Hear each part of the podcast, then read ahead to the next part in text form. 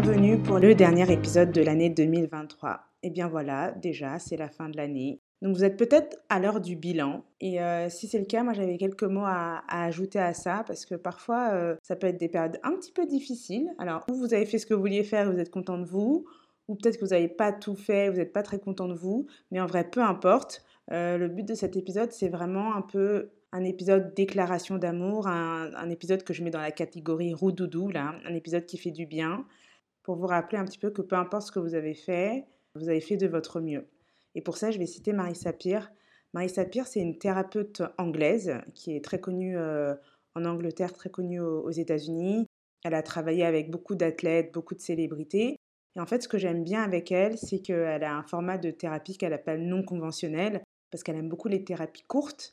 Elle aime les raccourcis parce qu'elle elle estime qu'une thérapie, on n'est pas censé passer des années et des années euh, à décortiquer dans tous les sens euh, le même sujet. On peut aller vite à la source et vite en fait euh, débusquer ce qui doit être débusqué et sortir ce qui doit sortir. Et son travail est beaucoup basé sur l'hypnothérapie d'ailleurs, sur le fait d'aller directement dans son inconscient pour aller chercher les choses. Consciemment, souvent, on ne voit pas tout ce qui se passe en arrière-plan. Et ça fait du bien justement d'aller chercher dans son inconscient pour se rendre compte de choses qu'on ne voit pas. Moi, je sais, je l'ai beaucoup fait avec elle parce qu'elle a aussi des vidéos, des choses qu'on peut faire à distance avec elle. Et euh, vraiment, ça a aidé. Moi, c'était par exemple sur mes relations amoureuses. Et ça m'a énormément aidé à faire sortir plein de choses dont j'avais absolument pas conscience. Absolument pas conscience. Et donc, c'est pour ça que je fais appel à elle pour ce dernier épisode de l'année. Ça, il y a une partie de son travail qui est basée sur euh, une affirmation, une affirmation très simple qui est I am enough qui est devenu un phénomène mondial. Donc I am enough, il y a plein de traductions, ça peut être je suis suffisante, ce que je suis suffit, je suis à la hauteur.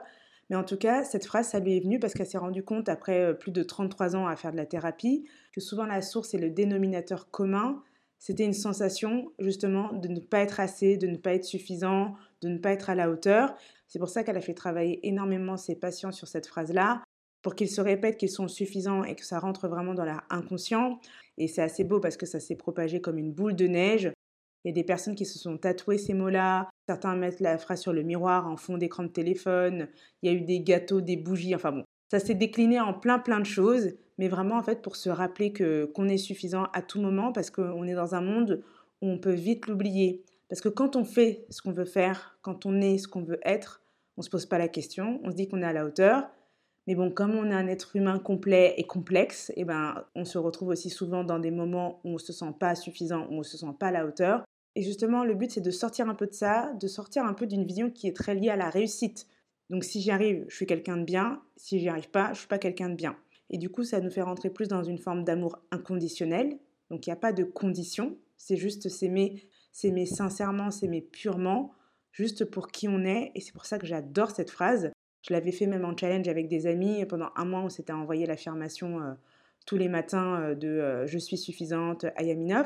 Et on s'était rendu compte justement que ça faisait énormément de bien, que c'était très réconfortant. Mais moi, je trouve que c'est très réconfortant parce que je pense qu'une partie de nous reconnaît que c'est la vérité surtout. Que, que ce côté conditionnel, c'est pas la vérité.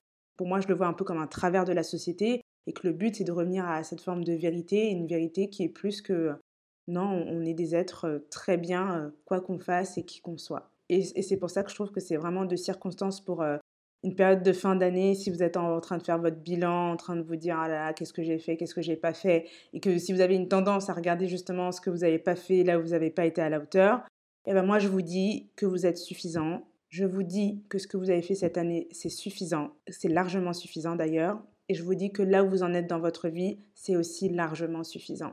Et après, bien sûr, ça n'empêche pas d'avoir de l'ambition, hein, de vouloir plus, mais c'est juste de se détacher de cette idée de ah je vais aller chercher des choses qui vont me donner de la valeur et là je vais me sentir bien et là je vais avoir une bonne image de moi parce que j'ai réussi à faire ça ou parce que je suis euh, comme j'imaginais que je voulais être. Et comme ça ça vous rappelle vraiment que vous valez déjà tout l'or du monde juste en étant un être humain. Quand on part déjà avec cette idée de je suis suffisant, ça permet pour moi de retirer la pression sur nos projets, de les envisager avec plus de légèreté, plus de joie, plus d'enthousiasme, parce qu'on n'a pas cet énorme poids qu'on met dessus de ah faut que je réussisse absolument professionnellement pour avoir de la valeur, ah faut que j'achète une maison, faut que je sois propriétaire pour avoir de la valeur, faut que je perde du poids, faut que je gagne du poids pour avoir de la valeur, faut que je sois parfaite pour avoir de la valeur.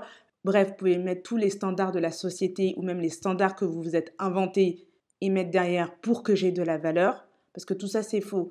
Parce que tout ça, ça relève de la pression inutile.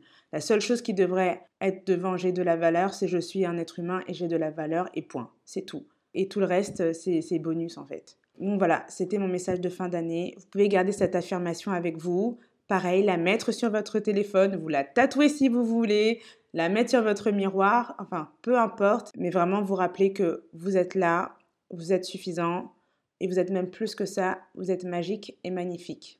Et on se retrouve vendredi pour le premier épisode 2024 du podcast de Guide. Merci beaucoup pour votre fidélité, merci pour votre écoute, merci pour votre temps, et je vous souhaite une excellente fin d'année. Pensez à partager ces mots si vous pensez qu'ils peuvent aider d'autres personnes, à laisser une note sur votre plateforme. Je vous souhaite une excellente fin d'année et je vous dis à vendredi prochain. À bientôt!